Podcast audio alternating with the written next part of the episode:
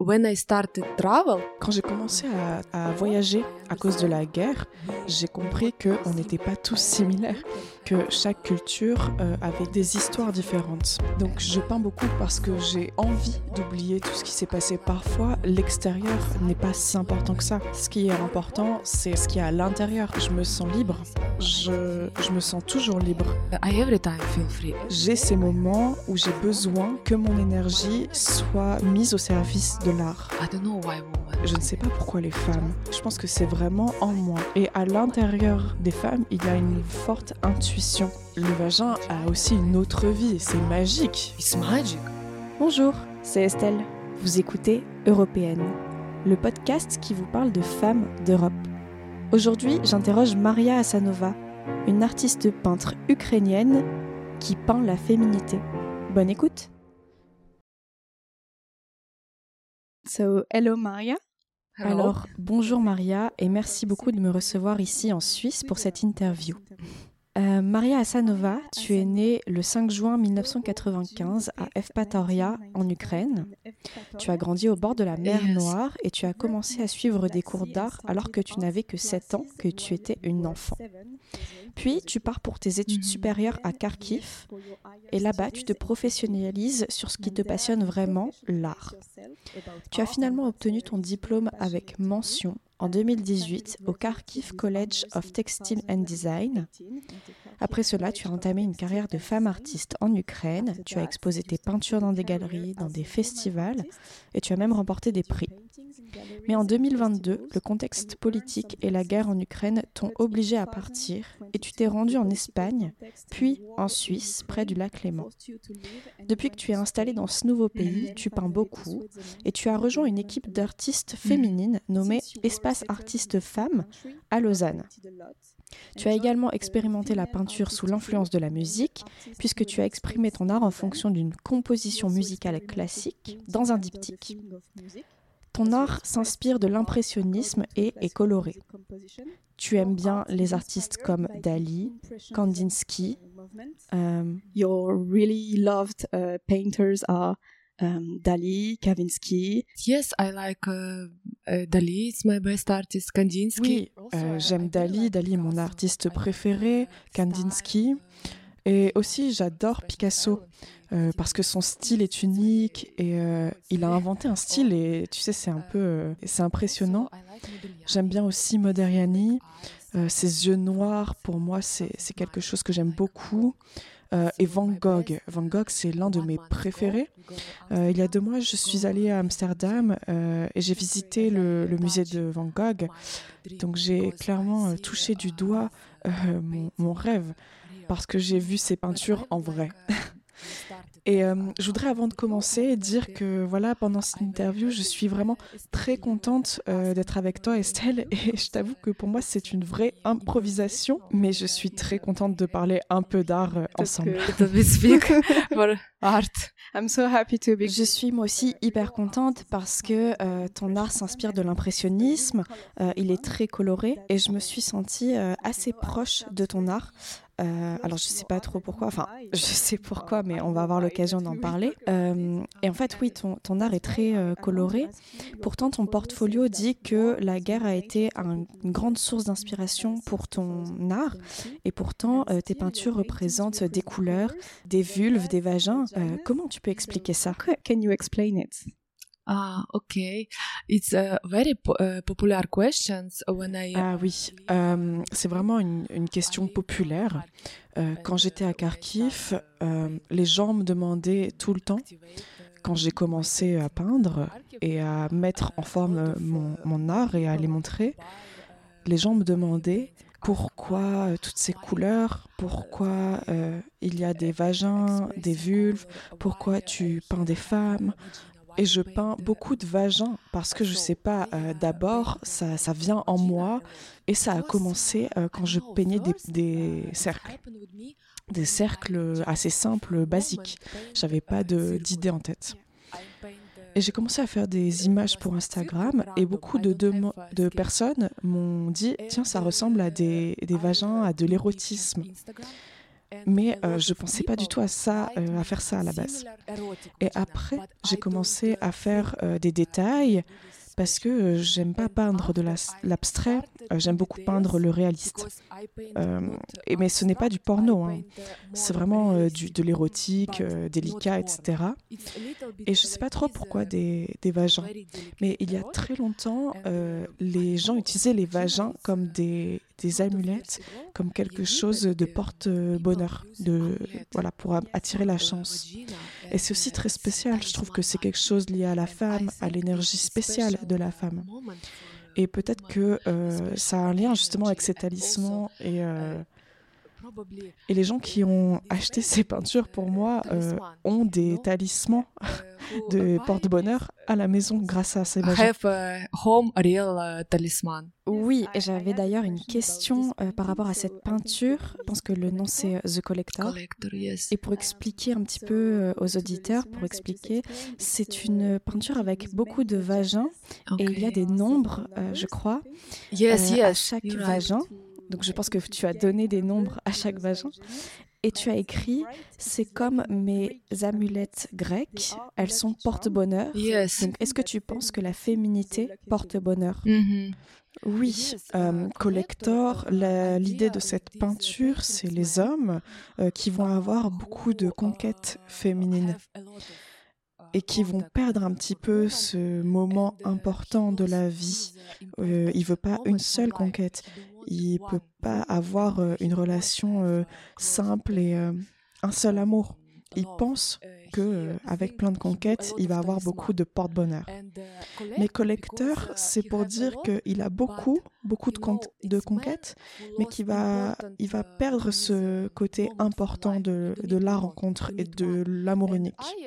Et j'ai voulu peindre ça pour montrer cette idée. Oui. Euh, mais c'est pas moi, collector. Je pense qu'il y a des hommes qui vont avoir beaucoup de conquêtes dans leur vie et d'autres pas. Mais ma position sur ça, c'est que c'est pas forcément bien euh, si on a un ami, mais le meilleur ami ou la meilleure amie. Si c'est un amour, mais l'amour euh, le plus grand, quand on a le job de nos rêves. En fait, je pense que quand on accumule, ça veut surtout dire qu'on n'est pas heureux. Mais aussi, euh, ce qui est intéressant dans cette peinture, c'est que chaque vagin est différent. Euh, et pourtant, on reconnaît quand même des caractéristiques communes ah, euh, à chaque vagin. Et ça, c'est intéressant.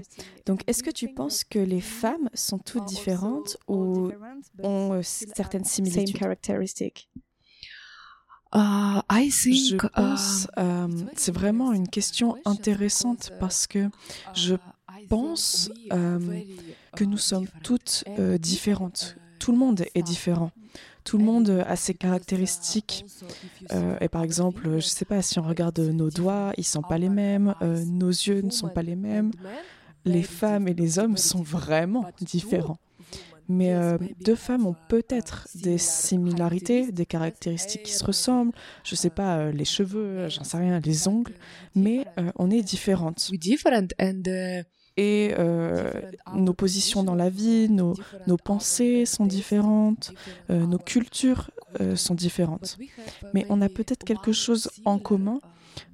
c'est peut-être nos façons de voir les choses. Par exemple, nous aimons toutes les deux l'art et pour ça, nous sommes les mêmes. Yes. Oui, je, vois ce que tu veux dire. Et en parlant de ça, euh, j'aimerais bien parler euh, de ta culture, ah, de ta culture euh, criméenne, puisque le but du podcast, c'est quand même que les femmes d'Europe se rencontrent. Et je pense que les femmes de l'ouest de l'Europe ne connaissent pas vraiment les femmes de l'Europe de l'Est. Donc si tu avais à décrire la femme ukrainienne, qui serait-elle? You know, it's very interesting because uh, when I started... Tu sais, c'est vraiment une question intéressante parce que quand j'ai commencé à vivre en Espagne, j'ai vu les Espagnols euh, et je les trouvais que c'était très différent comme culture. Vraiment, les gens sont différents. C'est la première fois que j'ai compris ça. Parce que je pensais, euh, comme j'ai vécu 28 euh, ans en Ukraine, que tout le monde était pareil, qu'il y avait un petit peu des changements, des petites choses différentes, mais que nous étions tous similaires. Et quand j'ai commencé à, à, voyager à cause de la guerre, j'ai compris qu'on n'était pas tous similaires, que chaque culture euh, avait des, des histoires différentes. Et les femmes ukrainiennes, euh, elles aiment beaucoup euh, être belles. Euh, l'extérieur est très important. même si ces femmes n'ont pas beaucoup d'argent, qu'elles ont des jobs qui ne payent pas beaucoup professionnellement, elles vont mettre beaucoup d'argent pour la manucure, beaucoup d'argent pour les vêtements. Elle va par exemple pas acheter à manger, mais c'est important pour elle d'être belle. En Suisse, les femmes sont un petit peu plus relaxes avec ça.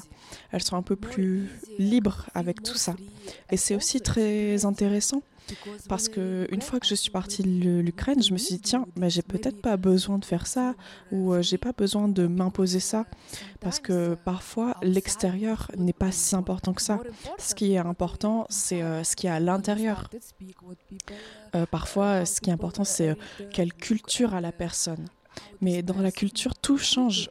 Euh, par exemple, on peut avoir, euh, euh, je sais pas, 10 amis, 8 amis, beaucoup de contacts. on est assez ouvert. Par exemple, si je vais contacter des femmes, je peux directement après leur demander de prendre un café. on peut commencer à aller sortir ensemble, etc. Mais en Suisse, les personnes sont assez fermées pour l'instant. Ils ont maximum un ou deux amis. Mais c'est aussi bien. C'est intéressant aussi, je pense. Pourquoi pas And it's also nice. Yeah, it's different. It's, uh, yes, it's interesting. Uh, why not? Mais c'est drôle parce que je pense que on a vraiment des stéréotypes sur euh, l'Europe de l'Est qui diraient que les, les personnes de l'Est sont vraiment fermées. Euh, mais en fait, tu dis l'inverse. Et vraiment, ça, c'est intéressant. Et aussi, tu parles euh, de ce qu'il y a à l'intérieur des personnes et pas de ce qu'on peut voir en apparence, et du fait que tu as pris ça en compte depuis que tu es en Suisse. Et du coup, est-ce que tu te sens libre et plus libre euh, depuis que tu es ici euh, sur l'aspect de l'apparence et tout? Yes, uh, I feel free. je me sens libre. Je, me sens toujours libre. Même quand je vivais en Espagne et que j'avais pas de travail, je me suis quand même mise en mouvement. Je me suis pas sentie euh, pas libre parce que j'étais dans une autre euh, ville. Je peux ne pas me sentir libre quand quelque chose s'attaque à ma liberté. Par exemple, mes amis, mes parents, euh, mon petit copain va me dire ne fais pas ça, ou ne fais pas comme ça, ou ne parle pas sur ce sujet. Mais si c'est quelqu'un qui me dit au pif, ne fais pas comme ça le café, mais non, là, je ne me sens pas attaquée dans ma liberté. Mais oui, quand ma famille ou mes amis me disent euh, quelque chose, oui, là, je me sens un petit peu attaquée dans ma liberté. En Suisse, euh, je me sens pas euh, enfermée. Voilà, je me sens assez libre.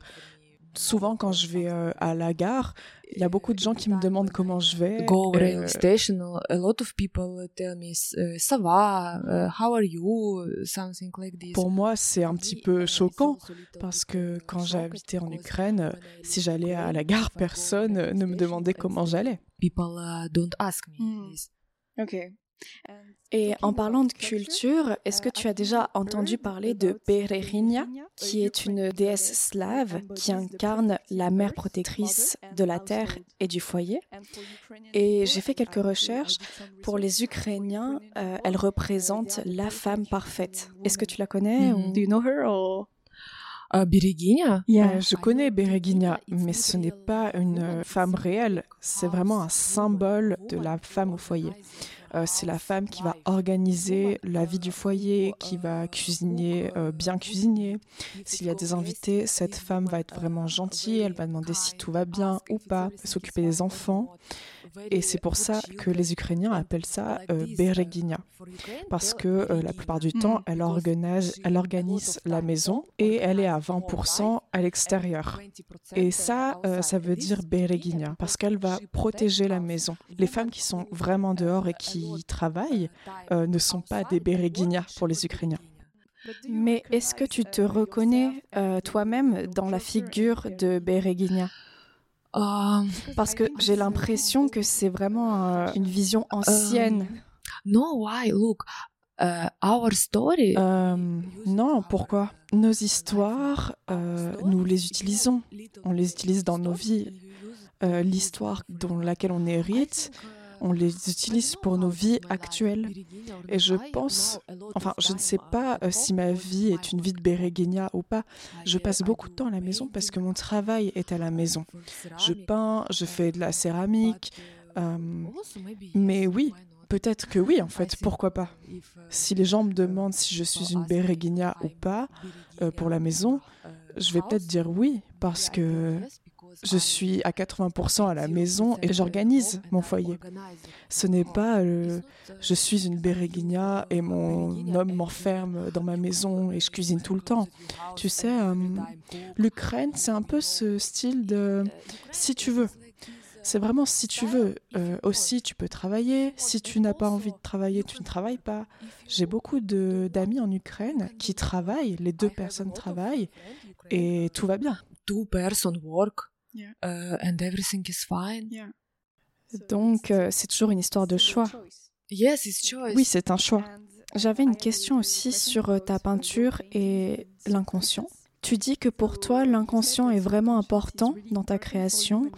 Parfois, quand tu te lèves, tu as un besoin vital de peindre ce que la nuit t'a inspiré. Est-ce que tu te rappelles la première fois que tu as ressenti ce besoin vital de peindre au petit matin? Yes, it's almost uh, every time with me happen. Uh, I wake up uh, and I uh, every day. I Oui, c'est à peu près tout le temps comme ça avec moi. Je me lève et tous les jours, je vais passer 4, 5, 6 heures à peindre, à faire de l'art. I don't have a day when I yes J'ai pas de jour où je m'arrête. Oui, peut-être le samedi ou le dimanche, je vais me relaxer, me reposer comme euh, d'autres personnes qui travaillent. Mais tous les jours, j'ai ces moments où j'ai besoin euh, que mon énergie soit mise au service de l'art. Parce que je ne sais pas, c'est comme ça pour moi, c'est ma vie. Je me rappelle qu'il y a des moments où je n'ai pas peint, mais ça n'a jamais vraiment duré. C'était maximum six mois. Je n'ai jamais passé plus de, je ne sais pas, deux ans à ne pas peindre. Uh, I little. Beaucoup de, de mes histoires euh, s'inspirent de mon enfance. Et c'est vraiment des moments intimes quand je fais de l'art. Quand j'étais petite, je peignais sur euh, les sofas, sur les portes. Mais mes parents n'étaient jamais énervés contre moi pour ça. Et depuis que je suis grande, en fait, je peux me raconter ces histoires euh, et je peux utiliser euh, du matériel. Tu peux utiliser des toiles Yes, et mettre ton art sur les bons supports et pas sur la porte, yes, normal. Uh, yes. comme euh, une artiste normale.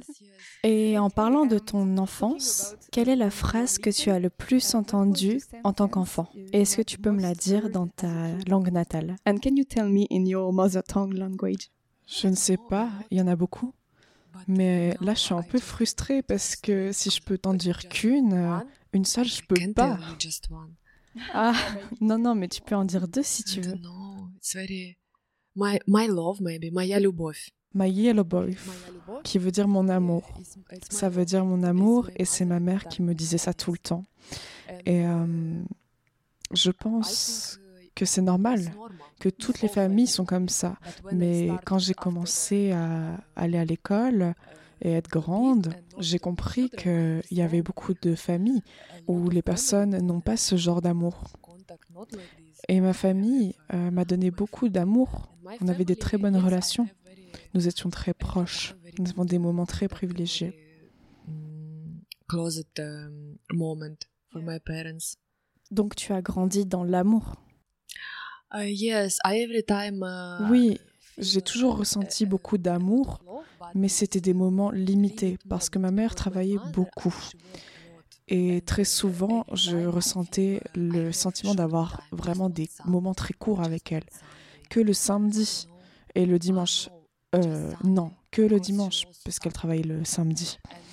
Et quand elle avait le temps, elle était totalement avec moi. C'était vraiment du temps privilégié. Mais bien sûr, en tant que- qu'enfant, j'en voulais plus. Mais voilà, c'est comme ça. Oui, mais je ressens que l'amour, c'est important pour toi, même dans tes peintures. Est-ce que tu penses que ça vient de ton enfance et du fait que tes parents t'aient donné beaucoup d'amour?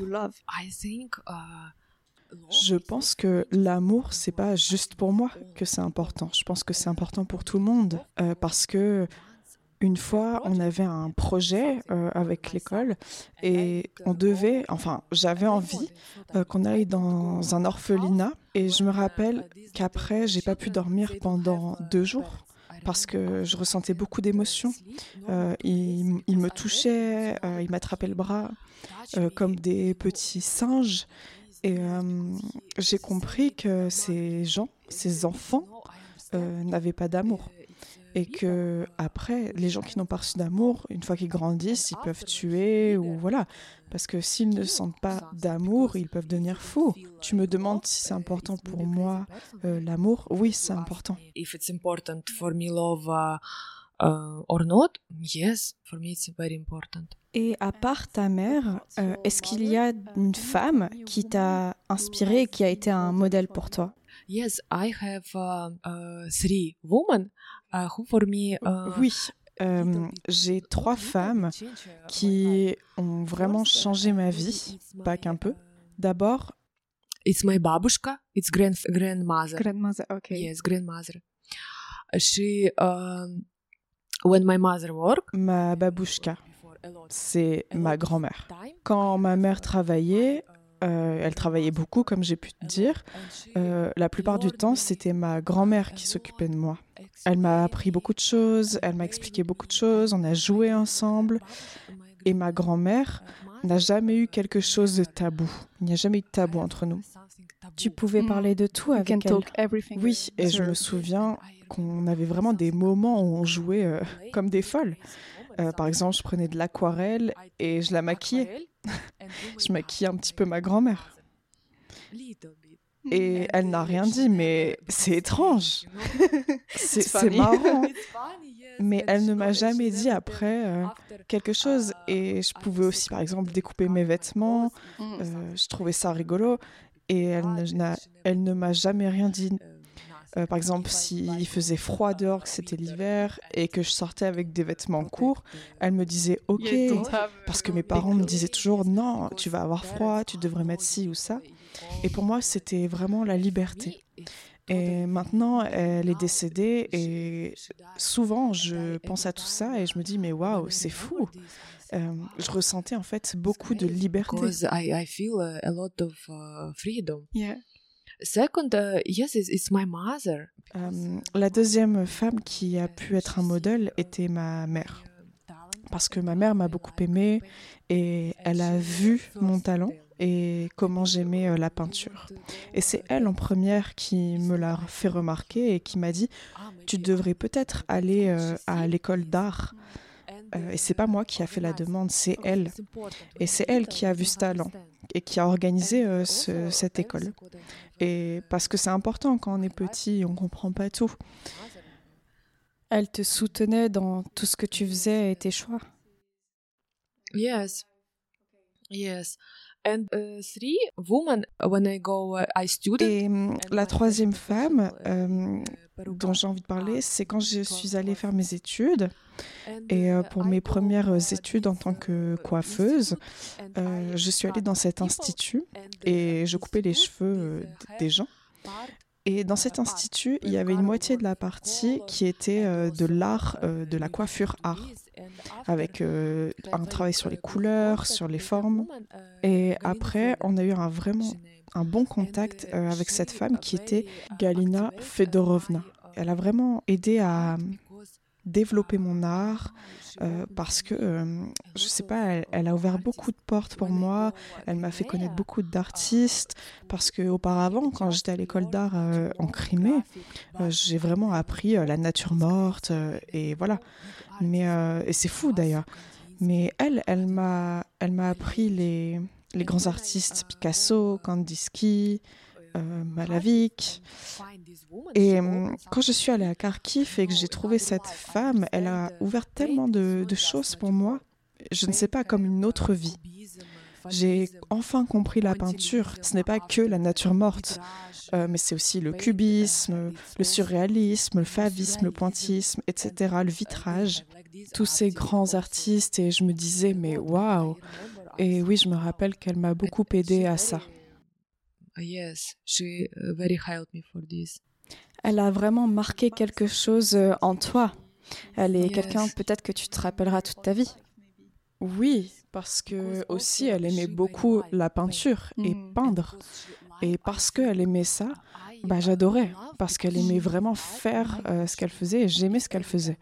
Euh, en fait, c'est tout le temps comme ça. Quand on trouve des gens qui sont vraiment passionnés, euh, je sais pas, par la musique, par euh, la peinture, cette atmosphère est magique et on peut connecter. Mes profs euh, de Crimée, elles m'apprenaient la peinture, mais pour moi, c'était un petit peu ennuyeux. C'était tout le temps une nature morte, encore du graphisme, etc. Oui, tu étais un petit peu agacée Yes, de faire tout le temps la même chose, encore et encore. Yes. Tu peins beaucoup de femmes, mais est-ce que tu serais capable de peindre des hommes? Uh, maybe uh, future. Peut-être dans le futur, euh, je peindrai, je sais pas, ni des femmes ni des hommes, mais peut-être encore autre chose. Mais je ne sais pas pourquoi les femmes. J'y ai jamais vraiment pensé. Je pense que c'est vraiment en moi. Et je montre ça parce que, en fait, c'est une façon d'être libre. Quand je ne peins pas, euh, cette chose qui est en moi s'assoit à l'intérieur de moi et je me sens euh, préoccupée à cause de ça, etc. Et je peins des femmes parce que j'active quelque chose en moi. Tu vois, il y avait les trois euh, femmes importantes pour moi dans ma vie et peut-être que je pense ces femmes parce que j'y pense beaucoup euh, à ces femmes dans ma vie. Je sais pas, pour les hommes, euh, je, je, je les vois pas en fait. Oui, tu ressens pas le besoin de les peindre. Yes. Okay, that's interesting. And also, Ok, c'est intéressant et aussi j'aimerais bien savoir parce que tu as beaucoup de peintures de, de vagin et parfois il y a des yeux qui regardent à l'intérieur. Donc est-ce que c'est une métaphore pour dire que tu regardes à l'intérieur d'une femme par le vagin ou... Yes, yes, it's metaphor. uh, Oui, because, euh, uh, oui, oui, c'est une métaphore parce que euh, je ne sais pas, je pense que euh, c'est une métaphore de l'intuition. Parce que je pense, et je suis même quasi sûre, il y a eu Kant, euh, d'autres philosophes qui ont écrit sur ça, euh, que les femmes ont une meilleure intuition que les hommes. Parce que il y a très longtemps, euh, les femmes avaient besoin de cette, intuition pour ressentir où étaient leurs enfants. Parce que les enfants n'avaient pas de téléphone et quand ils partaient, elles avaient besoin de savoir où ils étaient. Sinon, elles devenaient complètement folles. Et à l'intérieur des femmes, il y a vraiment une forte intuition. Et je sais, puisque je suis une femme, et la plupart du temps dans ma vie, ce que je ressens, après, c'est vrai. And a lot of my life, what I feel after it's right. Donc tu as l'impression que si tu regardes à l'intérieur de toi à travers ta féminité représentée par le vagin, tu peux voir comment tu penses, comment tu te ressens les choses. Parce que j'ai aussi l'impression qu'on pourrait regarder à l'intérieur de soi, je ne sais pas, euh, par le nez ou tu vois ce que je veux dire. Mais pourquoi tu as choisi cette partie? Parce que, euh, je ne sais pas, c'est important, c'est une partie importante, c'est notre partie euh, qui fait que nous sommes des femmes. Et parce que le vagin a aussi une autre vie, c'est magique, tu vois. Quand je pense à ça, c'est magique. Comme tu le dis, c'est vraiment un organe puissant. Euh, et Mhm. pourtant, on ne dit toujours pas aux petites filles, euh, voilà, ça fonctionne comme ça, ça ressemble à ça. Donc je pense que c'est vraiment bien que tu représentes ça euh, dans tes grandes peintures. Je pense que c'est important que les parents expliquent, qu'ils disent regarde, tu es une fille, tu as cet organe, après tu vas avoir tes règles, à peu près à 14 ans. Et il y a beaucoup de parents qui sont timides sur ça. Quand je suis allée à l'école en Crimée, il y avait des profs qui nous expliquaient, Ok. euh, voilà, les femmes sont faites comme ça, elles saignent, etc. Mais quand elle m'avait expliqué, euh, je, je le savais déjà, c'est c'est trop tard. Yes, too late, you know? Mais en fait, heureusement, ma mère me l'avait expliqué. C'est vraiment une grande représentation et c'est pas commun de voir des vagins euh, sur des peintures, etc. Est-ce que tu as rencontré des personnes qui n'étaient pas euh, à l'aise avec ça et qui ont pu te dire euh, que c'était malveillant, etc. Enfin, je sais pas. non, je ne pense pas. Euh, les Ukrainiens, les hommes d'ailleurs, ont acheté ces œuvres où il y a des vagins. D'ailleurs, j'en ai, vendu cinq. Euh, aiment bien. Il y a beaucoup de gens qui me demandent pourquoi comme ci, pourquoi comme ça, pourquoi des vagins. Mais euh, personne ne me dit non. mais même si les gens me disaient qu'ils n'aimaient pas, ok, c'est ok pour moi. Je comprends. c'est comme si quelqu'un qui te dit je n'aime pas Monet. Euh, personne ne dit euh, je n'aime pas Monet. Mais pourtant, il y a des gens qui ne l'aiment pas, donc c'est OK. Par exemple, hier, on est allé à un festival de peinture euh, d'art à Genève, et il y a aussi beaucoup d'œuvres que je n'ai pas aimées. But it's fine. Yes.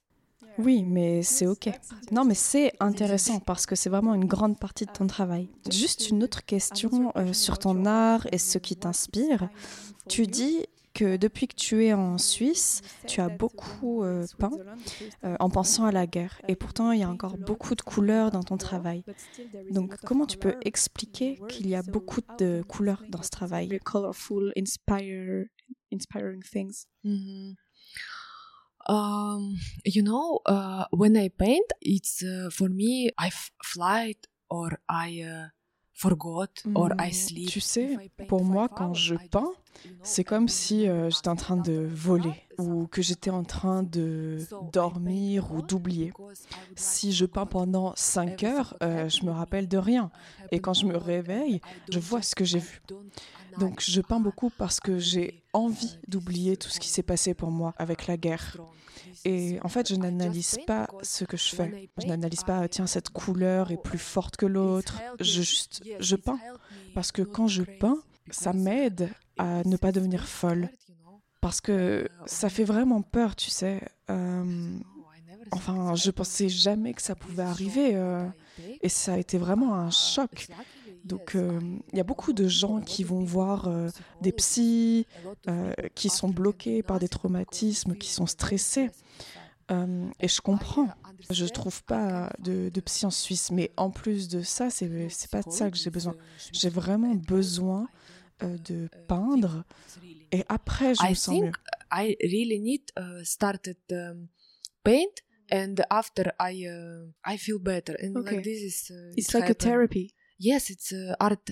Oui, c'est de l'art-thérapie. En Ukraine, j'ai des, des leçons d'art qui sont pour les femmes et euh, qui s'appellent de l'art-thérapie. Donc euh, chez moi, j'organisais euh, des sessions avec cinq ou six femmes. On prenait des toiles, on prenait des couleurs et les femmes faisaient en fonction de ce qu'elles ressentaient sur le moment. Si elle se sentait en colère, elle prenait la couleur et l'achetait. Et après, elle se posait et elle faisait les détails. Et à la fin, euh, il y a quelque chose d'intéressant, une peinture intéressante. Si tu te sens calme, eh ben, tu commences avec des, choses calmes, des mouvements calmes, et tu fais les détails après. Et c'est une thérapie parce qu'il y a beaucoup de sensations. D'abord, tu ressens, ensuite tu touches, et après tu vois. Donc il y a trois positions. Il y a des psychologues qui ont les mêmes méthodes. And you see, you have three positional, what you activate, and a lot of psychologists do the same.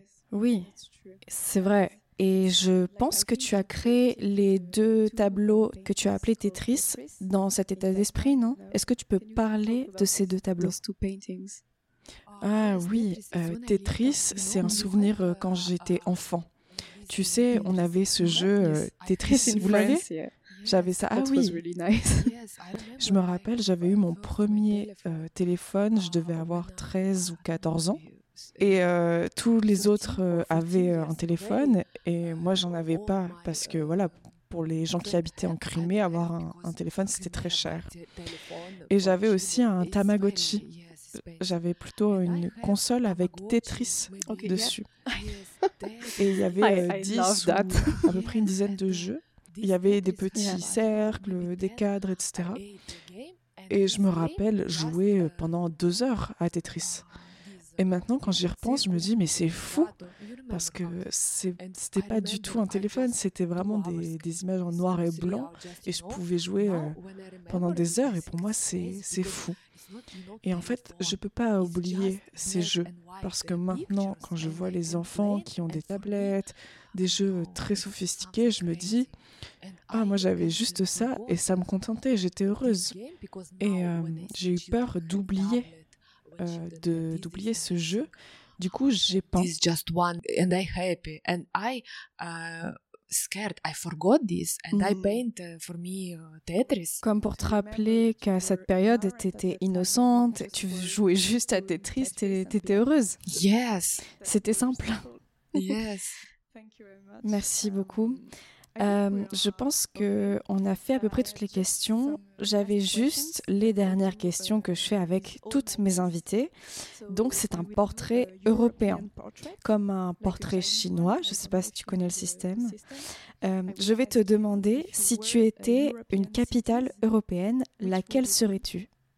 Uh, Euh, je sais pas. Je rêve d'aller à Paris parce que c'est vraiment une, une ville pour l'art. Il y a beaucoup de musées, euh, mais je suis jamais allée là-bas. Je peux te dire euh, une ville et après je vais aller à Paris et on va devoir euh, refaire une interview parce que je vais dire ah non non non, je vais dire Paris.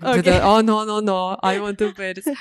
But Mais euh, tu sais, mon cœur est sûrement dans une ville ukrainienne. Evpatoria ou Kharkiv Euh, ou- oui, Evpatoria. Mais euh, en fait, je suis une personne qui ne peut pas vivre tout le temps dans la même ville. Je peux pas voir ma vie euh, que en Ukraine ou vivre euh, que en, en Suisse.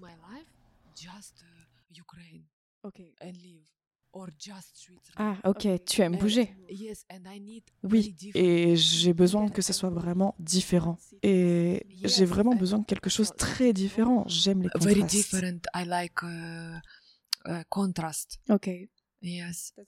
D'accord, c'est vraiment une réponse européenne puisque l'Europe est pleine de contrastes. Euh, si tu étais une spécialité culinaire d'Europe, Uh, culinaire. Euh, uh, une spécialité culinaire, je dirais une euh, d'Ukraine, euh, bien sûr.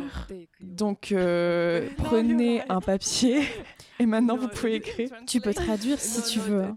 Prenez un Ah, pour faire la papier recette. faire la- Oui, Ok, auditorice, vous avez besoin de prendre un papier.